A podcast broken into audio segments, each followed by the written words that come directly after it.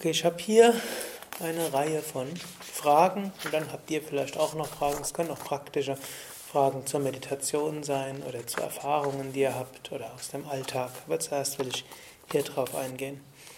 Wenn spirituelle Normalsichtigkeit der natürliche Zustand ist, weshalb leben dann in meiner Wahrnehmung wesentlich mehr Menschen in spiritueller Blindheit? Das ist eine gute Frage. Aber so ähnlich, wie man sagen kann, bis vor 500 Jahren hat man in Europa daran geglaubt, dass, dass die, oder bis vor 550 Jahren hat man in Europa daran geglaubt, dass die Erde eine Scheibe ist. Jetzt wäre die Frage, obgleich die Erde eine Kugel ist, warum hat die große Mehrheit der Menschen gedacht, dass die Erde eine Scheibe ist? Hm. Spielt letztlich keine Rolle, warum. Hm. Menschen können in der Täuschung leben. Oder bis vor 200 Jahren haben die, war so die offizielle Meinung, die Mehrheit der Menschen das auch geglaubt, dass die Erde um, ich glaube, 4.500 vor Christus geschaffen worden ist oder 3.500 Jahre, je nachdem. Es gibt zwei Lesungen, wie man die Patriarchen im Alten Testament zusammenzählt. Und dann hat man gedacht, die Erde ist 3.500 oder 4.500 vor Christus entstanden.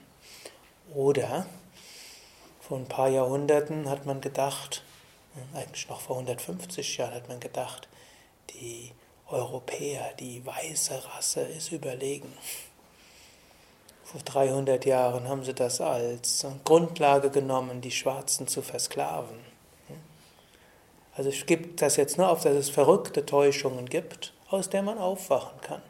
Und auch wenn eine Mehrheit von Menschen einer verrückten Täuschung unterliegt, heißt das noch lange nicht, dass die deshalb korrekt ist.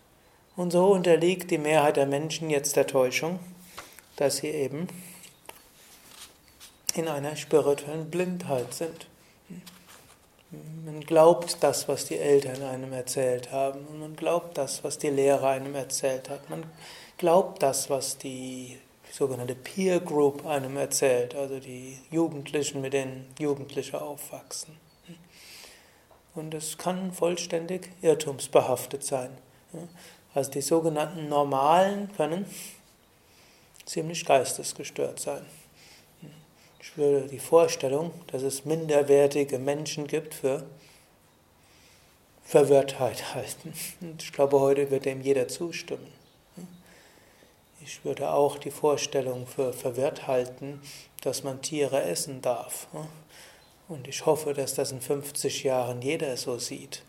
So wie es heute, hier ist für jemand für verrückt erklärt, dass man auf Beutezug gegangen ist, früher in manchen Kulturen, um andere Menschen zu schlachten, zu, zu bekommen, um sie anschließend zu schlachten und essen zu können.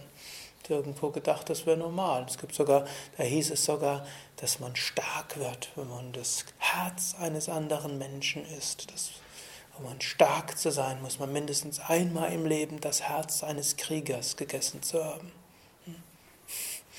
Solche verrückten Vorstellungen gab es. Okay, also genauso, wir können in diesem Irrtum leben. Die Mehrheit der Menschen lebt in einem gewissen Irrtum. Menschen heute leben dem Irrtum, Geld macht glücklich. Oder Menschen leben dem Irrtum, großes Haus zu haben macht glücklich. Ein großes Auto zu haben macht glücklich. Den, das neueste Smartphone oder Tablet-PC zu haben macht glücklich irgendwie beruflicher Aufstieg macht glücklich und so weiter. Alle möglichen Irrtümer. Ne? Oder wenn man nur die richtige Person findet, ist man dauerhaft glücklich. Hm? Vieles können wir machen, um vorübergehendes Glück zu haben. Hm? Ohne Zweifel. Es gibt? Gibt Wohne, es gibt irgendwelche Umstände, wo man sich ein bisschen wohler fühlt. Es gibt Menschen, mit denen kann man besser zusammenleben. Es gibt Beruf, wo man besser leben kann. Es gibt Kollegen und, und Vorgesetzte oder Mitarbeiter. Und irgendwo Geschicktheit im Handeln heißt auch dort, dass man irgendwo lernt, mit umzugehen. Nur die Vorstellung, dass irgendetwas Äußeres einen dauerhaft glücklich macht, ist illusorisch. Meine wahre Natur ist Brahman. Diese zu erfahren macht dauerhaft glücklich. Also Menschen leben in einer Illusion und tatsächlich die Mehrheit der Menschen lebt in einer spirituellen Blindheit. Und manchmal muss man auch selbst realistisch sein. Auch die Mehrheit der spirituellen Menschen verbringt die Mehrheit des Tages in spiritueller Blindheit, oder? Wenn ihr ehrlich seid. Hm? Oder mindestens ein Teil des Tages. Hm? Morgens meditiert man, man liest etwas und dann irgendjemand verhält sich eigenartig. Oder? Letztlich die, die drei Weisen, wie man auf Bedrohung reagieren kann. Flucht, Kampf, Todstellen. Bleiben die drei Weisen, wie Menschen auf bedrohliche Situationen reagieren.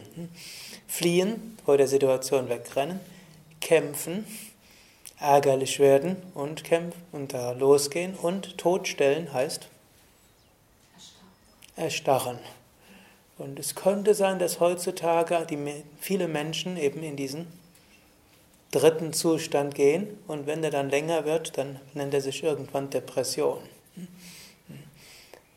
Eine der vielen Erklärungen, die man heutzutage hat für, hm, dass jetzt so viele Menschen in Depression fallen. Früher hat man nur vom Fluchtkampfmechanismus gesprochen und dass der einen stresst und hat vergessen, es gibt den Fluchtkampf-Todstellmechanismus.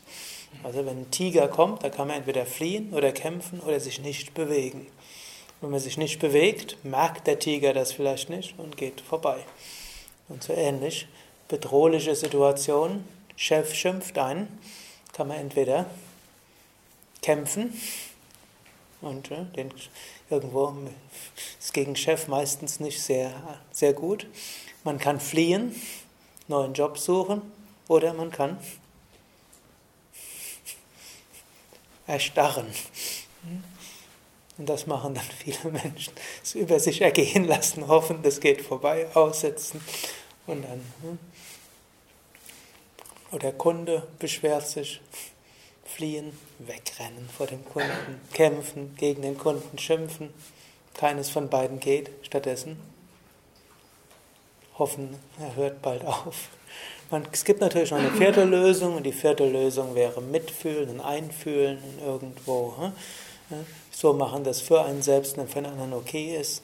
Aber und letztlich erkennen, in mir ist Gott, in dem anderen ist Gott und letztlich ist das Ganze irgendwo ein lila, ein göttliches Spiel und im Bewusstsein der Verbundenheit, im Bewusstsein dieses Spiels, das gerade da ist, können wir an die ganze Sache hm, mit Humor, mit Heiterkeit und mit Geschicktheit rangehen und mit Verbundenheit. Kann man ja auch sagen, dass Flucht, Kampf und Erstarrung sind ja so Reaktionen auf das, dass man sich bedroht fühlt. Genau. Und in dem anderen Zustand, wenn ich Gelassenheit, mit einem gewissen Humor oder auch mit einem, ja, so ist das jetzt, annehme, dann bin ich frei von diesem Bedrohtsein. Genau. Also, letztlich wird man sagen, spirituell das anzugehen, heißt gar keine Bedrohung zu spüren. Gut, und jetzt könnt ihr selbst überlegen, wie häufig fühlt ihr euch bedroht und reagiert mit Flucht, Kampf, Erstarren. Und wie häufig könnt ihr hm, Situationen einfach als hm, irgendwo Teil des kosmischen Spiels mit einer gewissen Heiterkeit, Gelassenheit, Humor angehen. Und natürlich wird man auch hier sagen, ja, wir werden durchaus beeinflusst von anderen Menschen, von unserer Erziehung und vielleicht auch von Erfahrungen von früheren Leben.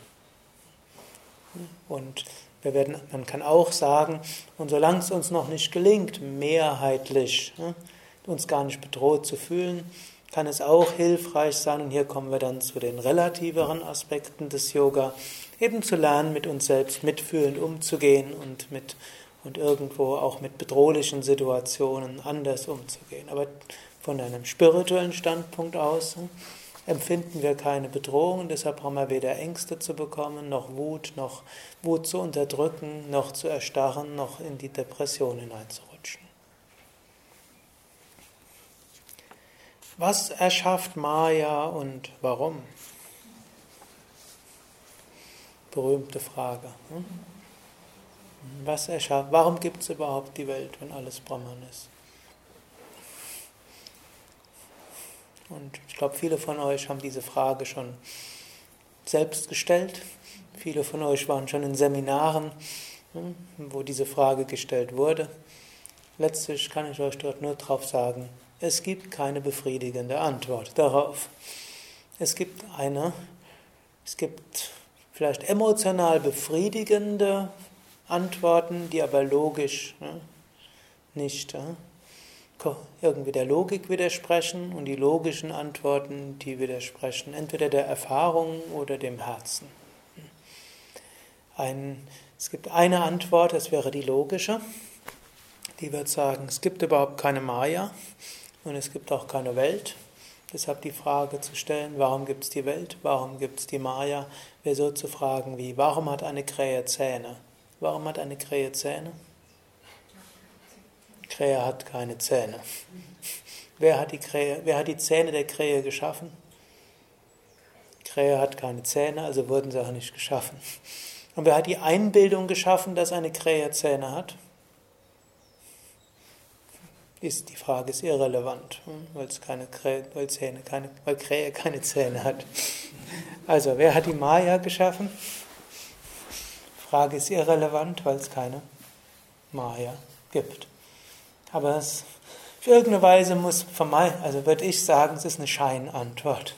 Denn es bleibt immer noch die Frage, und warum gibt und warum erscheint es Menschen so, als ob es die Welt gibt, selbst wenn es die Welt nicht gibt? Und darauf gibt es keine befriedigende Antwort. Jetzt kann man natürlich sagen, es ist lila Gottes. Gott hat die Welt geschaffen als kosmisches Spiel.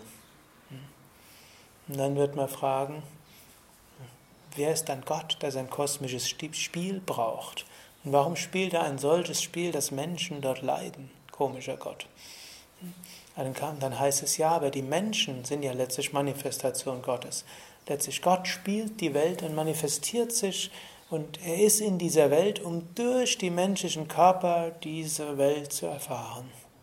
Weil Gott allmächtig, allgegenwärtig, allwissend ist er nicht zufrieden, das nur einmal zu erfassen, zu erfahren, sondern er will es durch so viele erfahren. ist ja nicht, wenn wir träumen, dann träumen wir ja auch jede Traumgestalt. Also angenommen, ihr träumt irgendwas und dann begegnet ihr allen möglichen Menschen. Ihr träumt ja nicht nur der, der die anderen Menschen, der den anderen Menschen begegnet, sondern ihr träumt auch jeden anderen Menschen. Und ihr erfahrt nicht nur das durch die eine Person, mit der ihr euch gerade identifiziert mit dem Traum, sondern ihr macht auch die Erfahrung von jedem anderen, nicht nur Menschen, Tier, dem ganzen Universum. Jetzt können wir fragen, warum erschafft ihr die Traumwelt? Und von der Wachwelt gibt es alle möglichen Theorien, um was zu verarbeiten, was in der Wachwelt da ist. Und irgendwo Schaltkreise verbinden sich oder irgendwas anderes. Aber dann wird man fragen, warum träumt Gott die Welt? Muss der irgendwas verarbeiten. Dann kommen wir wieder, dann vielleicht, vielleicht sind wir einfach nur Traumgestalten im Traum Gottes und Gott selbst träumt und Gott wacht dann auf und das ist dann auch wieder. Denn wir können ja auch träumen, dass wir die Nacht geträumt haben. Ich habe das mal eine Weile genau wissen wollen. Träume ich im Traum, dass ich träume? Und mir ist irgendwann mal gelungen, dass ich mich an einen Traum erinnert habe, den ich im Traum gehabt habe. Und dann wollte ich noch rauskriegen, ob ich im Traum, den ich im Traum gehabt habe, nochmal geträumt habe. Aber so weit ging dann, habe ich es nicht geschafft, dass ich mein Traumbewusstsein so programmieren kann, dass ich im Traum des Traumes versuche zu erinnern, ob ich im Traum des Traumes träume. Okay, warum, wer hat, wer erschafft Maya? In Bhakti würden wir sagen, Gott erschafft sie als sein Lila. Dann gibt es noch die Sankhya-Philosophie und wenn euch das interessiert, könnt ihr mal indische Schriften und Philosophiesysteme das Wochenende mitmachen oder die neuntägige Weiterbildung A1 oder A, ja, A1 vor allem, wo ihr auch noch ein bisschen drüber hören könnt. Da gibt es Purusha und Prakriti.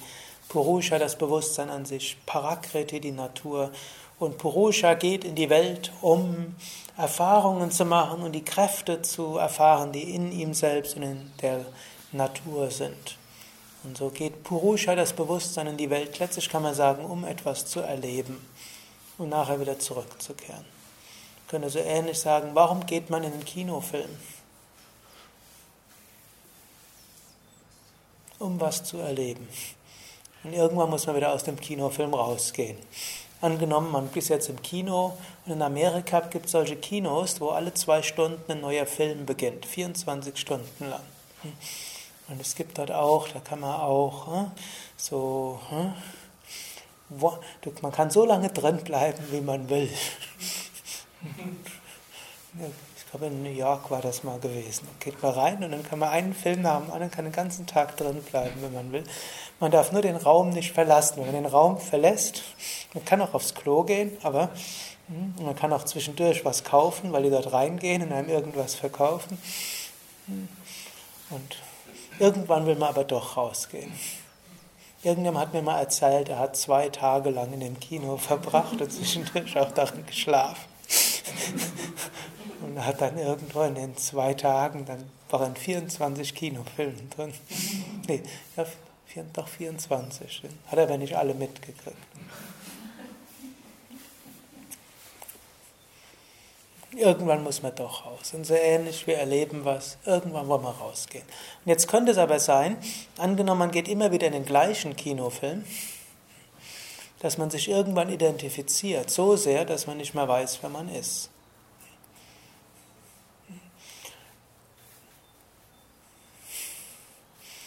Und dann identifiziert man sich mit irgendeiner Kinogestalt. Denn es ist ja so, wenn wir in einen Kinofilm gehen, identifizieren wir uns ja mit einer Hauptperson. Angenommen, man geht in, ich glaube momentan Harry Potter gehört zu den hm, erfolgreichen Kinofilmen. Und es gibt ja inzwischen, wie viel gibt es? Acht Filme oder so ähnlich? Oder neun? Ich glaube, beim letzten gibt es zwei Teile, acht. Ne? Und da kann man sich dann gut mit identifizieren. Und angenommen, man geht dort jeden Tag in den nächsten rein, irgendwann denkt man vielleicht mal, es Harry Potter. Und dann erzählt man irgendwo hm, Akiobesen oder irgendwas. Ich habe die Bücher gelesen, aber nicht aber die Filme, nur zwei davon geguckt. Kinder machen das einem toll, toll. Die, die identifizieren sich dann richtig. Aber angenommen, ein Kind identifiziert sich so sehr, dass es nachher nicht mehr normal funktionieren kann, wäre dann nicht so gut.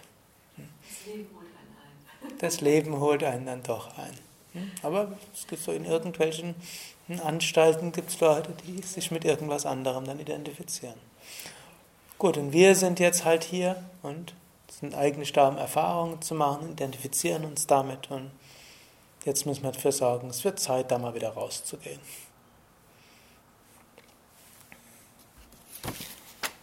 Wie unterscheiden sich Seele und Bewusstsein?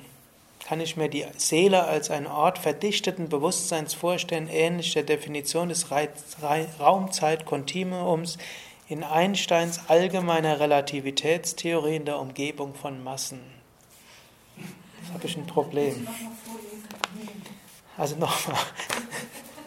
Kann ich mir die Seele als eine Art verdichteten Bewusstseins vorstellen, ähnlich der Definition des Raumzeitkontinuums in Einsteins allgemeiner Relativitätstheorie in der Umgebung von Massen? Da verstehe ich schon gar nicht, warum man das in einem Topf wirft, diese Theorie. Ich meine, ich meine damit, ähm, äh, dass das kann ich das, also erstmal dieser erste Teil, kann ich mir die Seele als verdichtetes Bewusstsein feststellen. Also ich stelle mir das Bewusstsein als Raum vor und äh, der Raum ist in, äh, in, der Nähe von Massen ist er dichter. Mhm. Einsteins mhm. also so als Modell. Mhm. als Modell gedacht. So kann man das, sich das denken. Ja? Also Einstein hat mehr oder weniger eben auch gesagt, was ist Materie? Und letztlich gibt es keine Materie. Hm? Es gibt alles Energie, aber was ist Energie? Letztlich gibt es auch keine Energie. Letztlich ist alles Raumzeit. Und die Raumzeit kann dichter und weiter sein, was paradox ist, aber irgendwo so hat es. Und dann ist halt hm, so ein Planet, hm, ist irgendwo verdichtete Raumzeit. Und dazwischen hm, ist weniger verdichtet. Aber eigentlich gibt es nur eine, ein unendliches Raumzeitkontinuum. Und da, wo es dichter ist, erscheint Materie. So könnte man sich das vorstellen. Das ganze Universum ist Bewusstsein. Und dann gibt's, kann man sagen, Erde ist ein bisschen verdichtetes Bewusstsein und die, das einzelne Individuum wäre dann das Bewusstsein kondensiert an scheinbar in einem Raum und Zeit, aber nur scheinbar, weil es ja Raum und Zeit ist, ein unendliches Kontinuum. So kann man sich vorstellen. Ist ja ein interessantes Bild, wo man eben zum einen sehen kann, ja von hier aus sehe ich das, aber zum anderen ist es ja nicht getrennt von allem anderen. Es ist scheinbar so wie hm, ein Planet scheinbar getrennt ist und dann gibt es dazwischen ein Vakuum, was aber nicht stimmt. Es gibt kein Vakuum im Universum, sondern eigentlich ist alles durchdringend von Schwingungen. Aber es ist halt an einer Stelle ein bisschen kondensiert. Gut, danke für die Fragen. Jetzt weiß ich auch, wer sie gestellt hat. Okay, habt ihr andere Fragen?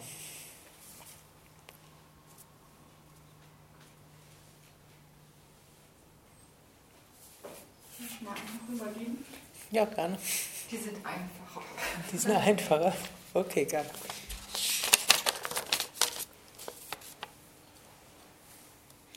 Wie wichtig ist das Schweigen in der Erlangung des höheren Bewusstseins? Und wie hoch ist der Stellenwert des Redens, um mit Menschen anderer Bewusstseinsebenen klarzukommen? Und du sagst, das sei ein einfacher. Wie wichtig ist das Schweigen in der Erlangung eines höheren, des höheren Bewusstseins? Man findet das in allen spirituellen Traditionen, dass es gut ist, mal eine Phase des Schweigens zu haben. Aber wir können nicht sagen, dass man schweigen muss, um ein höheres Bewusstsein zu erlangen. Es gibt sicherlich auch Menschen, die ohne Schweigetage in höheres Bewusstsein kommen. Es erleichtert es aber für viele Menschen. Und es gibt äh, dort, es gibt auch Extremisten, also im Sinne von, es gab ja die Frühchristen, die in die ägyptische Wüste gezogen sind, um dort Jahre mit niemandem zu sprechen. Es gibt in Indien auch Maunis, die seit Jahrzehnten nicht sprechen. Und Swami Shivananda sagt, zu langes Mauna ist für die meisten Menschen schädlich. Swami Shivananda empfiehlt, so ein, jeden Tag eine Stunde zu schweigen und das dann zu gebrauchen für Meditation und Asanas Pranayama. Einmal die Woche vielleicht ein paar Stunden und eins, zweimal im Jahr vielleicht ein paar Tage. So empfiehlt Swami Shivananda dort. Und dann kann man alle paar Jahre auch mal ein längeres Schweigeretreat machen. Aber es muss auch nicht sein. Swami Vishnu war gar nicht so sehr für so viel Schweigen. Er hat selbst öfters geschwiegen, aber so seine eigenen Schüler hat er selten für längere Zeiten dort angeleitet. Also es kann hilfreich sein, muss aber auch nicht hilfreich sein. Ist individuell verschieden. Und man kann es ja selbst ausprobieren. Wenn man feststellt, es hilft, dann kann man es nutzen. Wenn man feststellt, es hilft mir nicht, dann wird man sagen, gut, dann ist es halt für mich nicht so. Wie hoch ist der Stellenwert des Redens, um mit Menschen anderer Bewusstseinsebenen klarzukommen? Sehr hoch. Der ne, Mensch ist nun mal ein geselliges Wesen und die Mehrheit der Menschen ist mit anderen Menschen zusammen. Dann ist natürlich wichtig, dass man geschickt mit anderen kommuniziert. Und nicht nur mit Menschen anderer Bewusstseinsebenen, sondern verschiedener Bewusstseinsebenen. Auch hier im Ashram werden die meisten Sachen über Reden geklärt. Manches versucht man auch über E-Mails, aber mit E-Mail kann man zwar mehr Menschen gleichzeitig erreichen, auch wenn man sie nicht sieht, und schafft dann wahnsinnig viel Arbeit und wahnsinnig viele Möglichkeiten, Missverständnisse zu erzeugen. Reden ist schon die Hauptkommunikationsart. Also dort hm, und dort kann man auch irgendwo lernen, geschickt zu kommunizieren und kann dann hm, mit anderen Menschen so umgehen. Was hält, wie, wie hältst du die Balance zwischen Bodenständigkeit und Spiritualität?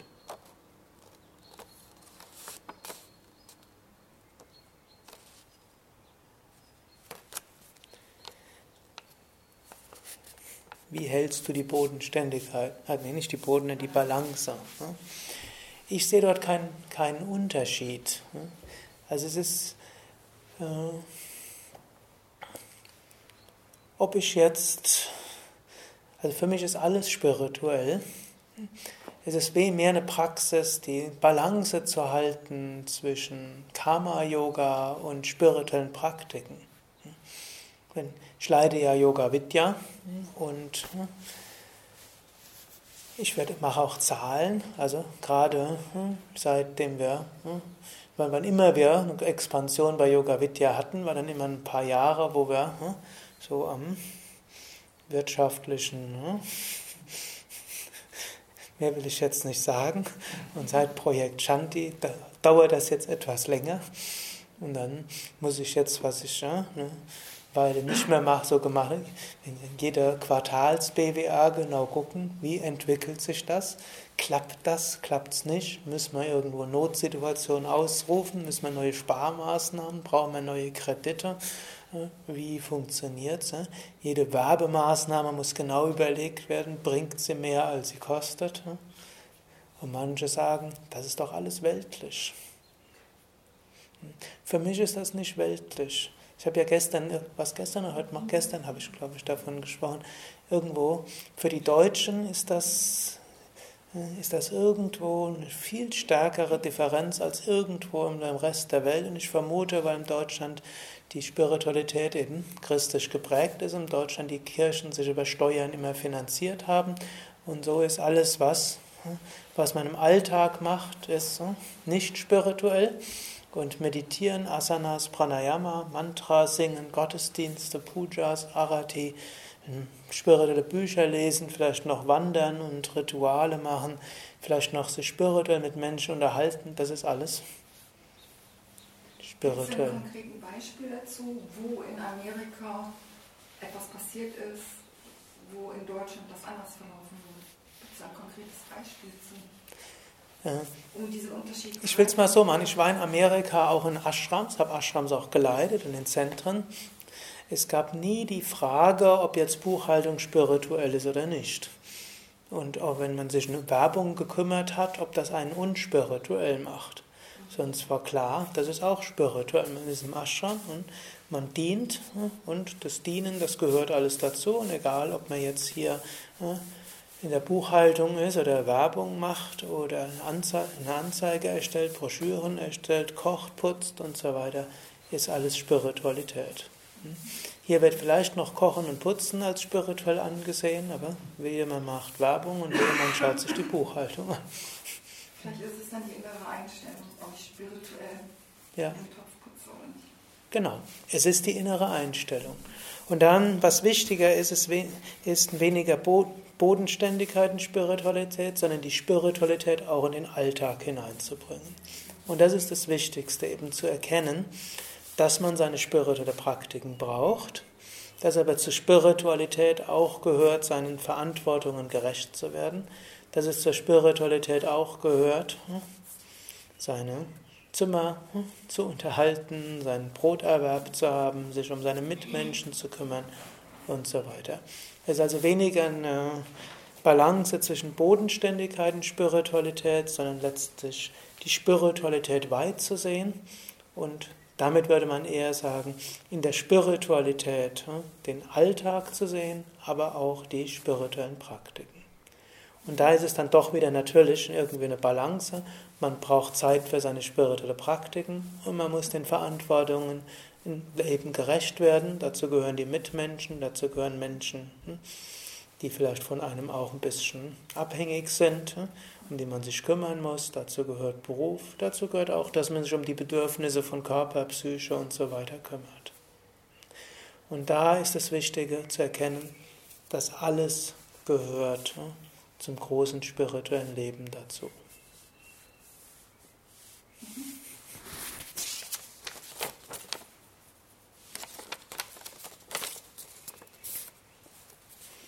Wie wird dein Leben in 20 Jahren aussehen? Du hast schon die Antwort gegeben. Oder zur Vermeidung der Antwort, das kann ich doch nicht wissen. Also die Antwort ist, das kann ich nicht wissen. Wie möchtest du, dass dein Leben in 20 Jahren aussehen wird? Da kann ich nur antworten, ich möchte, dass es so aussieht, wie Gott es gerne hätte. Da kann ich jetzt nicht sagen, wie hätte ich es gerne. Ich bin dort, und es gibt verschiedene Yoga-Wege. Es gibt auch den Raja-Yoga-Weg, wo man sagen kann, dann malt man sich etwas aus, man malt sich auch die Zukunft aus, nutzt die Gedankenkraft und Visionen und so weiter. Das wäre der Jnana-Yogi oder dann auch Jnana, der Raja-Yoga. Raja-Yoga mit Karma-Yogi würde dann vielleicht sagen, bis dahin habe ich das und das erreicht und ich mache es im Dienst des Guten und der Menschheit. Ich bin durchaus mehr Bhakta im Sinne von hm, dein Wille geschehe, Gottes Wille geschehe. Und so, also ich persönlich kann mir viele Zukünfte vorstellen. Kann sein, dass ich hier in Bad Meinberg weiterlebe, im gleichen Apartment. Und Ähnliches mache wie jetzt. Es kann sein, dass irgendwo Yoga Vidya sich expandiert in andere Teile Europas und ich irgendwo in Frankreich oder in Spanien oder sonst irgendwo in einem Ashram bin. Es kann sein, dass irgendwo alles kollabiert und ich irgendwo einsam bin oder dass irgendjemand anders das übernimmt. Und in 20 Jahren bin ich dann ja fast 70. Aber im Shivananda Ashram Rishikesh wird man beginnt eigentlich die Leitungsaufgabe dann, wenn man 75 ist. Wer unter 80 ist, gilt dort als jung. Hm? Irgendwann hat zwar mit Chitananda gesagt, jetzt der, irgendwie die Leitung müsste sich verjüngen. Da waren die irgendwo alle Ende 80. Sich entscheidend verjüngt, dann wurden die Leute um die 70 in die Leitungspositionen gebracht und jetzt sind sie alle um die 80. Und Swami Chidananda war irgendwie 92, als er dann seinen Körper verlassen hatte. Also, vieles kann passieren. Wenn irgendwo der Impuls kommen würde, der sagen würde, jetzt so, mach was, was anderes, kann der auch kommen.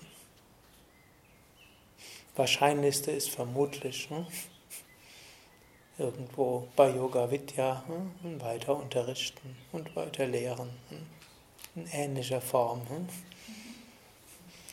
Wie jetzt, sonst wird vielleicht andere geben, die sich um vieles kümmern, worum ich mich jetzt kümmere. Hm? Dankeschön. Hm.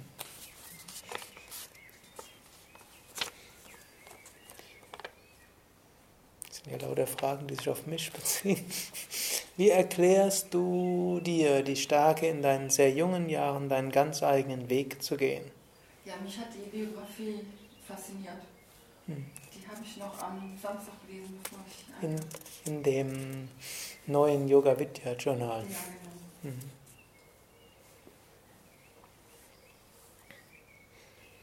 Gab es schon Vorbilder?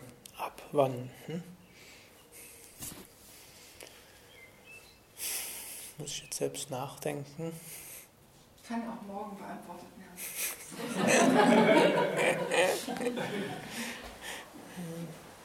eigenen Weg zu gehen.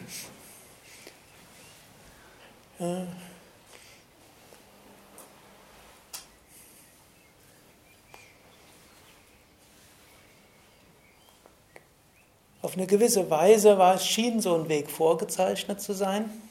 Eben, wer das jetzt das Yoga Vidya Journal nicht gelesen hat, bin in irgendeiner Unternehmerfamilie aufgewachsen. Urgroßvater das Unternehmen begründet, eine Polstermöbelfirma. Hm, in meiner Teenagerzeit gab es dort über 2000 Beschäftigte und äh, es hatte einen Hauptstandort und mehrere Nebenstandorte auch in Frankreich und so weiter. Und irgendwo sollte dann die nächste Generation dorthin kommen und aber mein Vater hatte immer irgendwo gesagt, wir, hm, jeder, wir können alle uns entscheiden, was wir gerne hätten. Das hat er schon so, hat er schon gesagt, insbesondere, weil als er 16 war, da war gerade die Währungsreform gewesen, dann wollte er gerade äh, wieder zur Schule gehen nach den Sommerferien und hat sein Vater gesagt, ah, jetzt gehst du zur Schule, zum Schulleiter, holst das Zeugnis ab und kommst wieder zurück. Ab heute bist du in der Firma. Mein Vater hatte das so irgendwo als Schock erlebt, denn er ist sehr gerne in die Schule gegangen, aber da gab es jetzt keine Diskussion. Und das wollte mein Vater uns nicht antun. Hat natürlich gehofft, dass wir alle ins Unternehmen reingehen würden. Und ich war ja, und, aber Irgendwo schien das so, aber auf eine gewisse Weise, so sehe ich das an. Ich habe halt gesehen, wie leben Menschen, die ne, erfolgreich sind, die Ansehen haben. Habe aus einer Familie, wo dann auch irgendwann mal war Ludwig Erhard zu Besuch. Und, also, oder irgendwo, mein Vater hat mich auch manchmal zu Kundenbesuchen mitgenommen, die irgendwo riesen Möbelhausketten dort hatten. Normalerweise hat er uns versucht, bescheiden oder hat uns bescheiden irgendwo einen Lebensstil gehabt. Wir haben wir dürfen nicht mehr Taschengeld bekommen als der Durchschnitt der, hm, der anderen und wer soll nach in Urlaub nicht nur ein durchschnittliches Hotel haben und so weiter. Er wollte nicht, dass wir, hm, kann sagen, das war durchaus auch gut. Aber wenn wir dann mal mit Kunden zusammen essen gegangen sind, dann war es dann plötzlich nicht mehr irgendein einfaches Restaurant, sondern war es dann dieses Luxus. Aber, so konnte ich das sehen und konnte klar sehen, die Menschen sind nicht glücklich. Und dann war es auch für mich irgendwo, welchen Sinn sehe ich jetzt darin, mehr Polstermöbel in die Welt zu setzen. Die Leute haben genügend Sitzgelegenheit.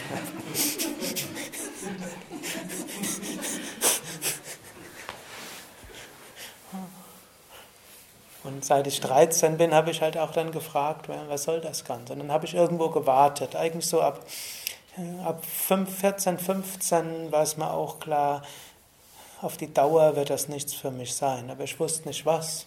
Und ich habe dann einfach gewartet. Irgendwo nach einer höheren Mission habe ich gewartet. Aber da ich nichts hatte, bin ich halt erstmal so scheinbar weitergegangen. Da habe ich auch BWL studiert, wie sich das gehört. Bin noch ins Praktikum in die Firma. Es gibt ja diesen berühmten Witz, ein, der Sohn eines des Inhabers ist der, der morgens in die Firma geht und sich abends von der Pike auf hochgedient hat. So bin ich so in drei Monaten durch alle hm, Abteilungen dort gegangen, in den, irgendwo zwischen Abi und, und Beginn der Uni. Und dann, aber irgendwo, es schien mir dann auch, war zwar interessant zu sehen, wie so eine Firma funktioniert, aber eben auch klar. Hm, auf die Dauer ist das nichts. Und dann hab, seitdem habe ich eigentlich gewartet auf eine Mission. Und dann, als ich dann angefangen habe, Yoga zu üben, war es mir relativ klar, ja, das will ich weitergeben. Darf ich fragen, wie hat sich Yoga ergeben? Stand da plötzlich ein Plakat oder? Ist tatsächlich so, stand irgendwann ein Plakat. also ich habe mit 15 angefangen, also ab 13 habe ich mich gefragt, was soll dieses ganze Leben? Hm, das hat mich zuerst mal in große Depressionen gebracht, weil ich irgendwo gedacht habe, das, was die anderen so wollen, das will ich nicht und das macht mich nicht glücklich. Ich habe das Leid in der Welt gesehen und habe gedacht, was soll das ganze Leid? Aber dann mit 15 habe ich dann Hermann Hesse gelesen und dann buddhistische Bücher gelesen und alle möglichen spirituellen Bücher gelesen, dann bin ich irgendwann über Torvald Detlefsen, Schicksal als Chance und das Erlebnis der Wiedergeburt äh, gekommen. Und da waren umfangreiche Literaturverzeichnisse. Und äh, Irgendwo, mein Bruder hat schon in München studiert und den habe ich dann gebeten, mir alle Bücher in den Bibliotheken zu besuchen. Ich hatte mir vorher Schnelllesen beigebracht, wollte einfach äh, so viel wie irgendwie so viel wie möglich Wissen ansammeln, um nachher mich dann für einen Weg zu entscheiden. Dann habe ich eigentlich gedacht, ich will irgendwie so einen westlichen, esoterischen Weg gehen. Früher war Esoterik kein Schimpfwort wie heute, hm, sondern da war Esoterik war was Ernsthaftes, was Seriöses, wo es darum, geht, die höhere Wirklichkeit zu erfahren. Im, Unterschied zu Okkultismus, also Esoterik war das Ernsthafte. Später ist da dann irgendwo der, der Begriff, die Bedeutung gewechselt. Also beim Westen, das hat so Detlefs und andere gesagt, muss einen westlichen Weg gehen.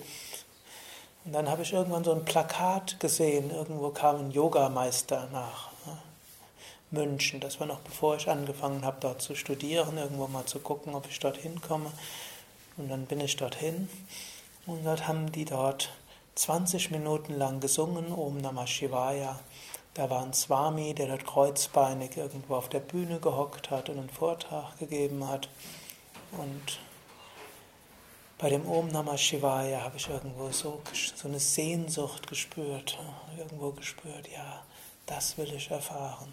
Und das war ein Westler, es war ein Australier, der dort den Vortrag gegeben hat. Dann habe ich festgestellt, der spricht aus der Erfahrung. Und er hat dann noch dazu gesagt, er hat einen Meister, der es vollständig verwirklicht hat. Das wiederum hatte ich bei den westlichen Esoterikern bei keinem so gespürt, dass die Erfahrung so intensiv war. Es gab auch niemanden, von dem es hieß, dass er die voll, das Volle verwirklicht hat. Und dann habe ich gedacht, da könnte ich ja nochmal gucken. Aber irgendwo nach diesem einen Vortrag war mir irgendwo klar, so zu Hause habe ich mich da noch nicht gefühlt. Aber trotzdem habe ich dann doch gedacht, jetzt studiere ich erstmal Astrologie weiter, eine spirituelle Astrologie und habe irgendwo so ein Buch, wo ich, mit dem ich meditiert hatte und andere spirituelle Übungen. Aber dann habe ich gedacht, ich muss doch noch mal in ein Yoga-Zentrum gehen. Und dann bin ich halt ins Shivananda Yoga Vedanta Zentrum in München hingegangen zum Satsang. Und dann bin ich erstmals in den Meditationsraum, erstmals Räucherstäbchen gerochen, erstmals die ganzen Bilder und viele andere stößt sowas erstmals ab und erst nachdem sie die, das, das Abstoßen überwunden haben, fühlen sie sich zu Hause. Bei mir war es so, so wie ich in den Raum reingekommen bin, habe ich gemerkt, hier bin ich zu Hause. Hm. Irgendwo, als ob dort eine tiefe Erinnerung war. Da habe ich gedacht, ja, da. Das, ich bin angekommen. Hm. Gut, und danach hat sich die Frage nicht mehr gestellt. Und dann haben noch, hat noch der Same Vishnu und die Leiterin des Zentrums haben mir noch gesagt, ich sollte mein Studium abschließen. Hm. Doch das ist mir nicht allzu schwer gefallen. Und so habe ich dann halt noch BWL abgeschlossen, was im Nachhinein gut war. Vermutlich hätten wir ansonsten die Kredite nicht so einfach bekommen. wenn man irgendwo sagen kann, Diplomkaufmann, dann hat man eine größere Seriosität in den Augen von Bankiers, als wenn man nur sagt, ich habe seit 15 Jahren Yoga-Zentren geleitet, ich weiß, wie das geht, und er könnte mir ruhig einen Kredit geben. Das ist nicht so, wirkt nicht so, wenn man sagt, ich habe vor so und so vielen Jahren was studiert. Ich habe mich zwar was spezialisiert, was mit dem, was ich mache, überhaupt nichts zu tun hat, aber ich habe den Titel. Und den Titel war es dann letztlich schwer, das hat dann vieles so ermöglicht.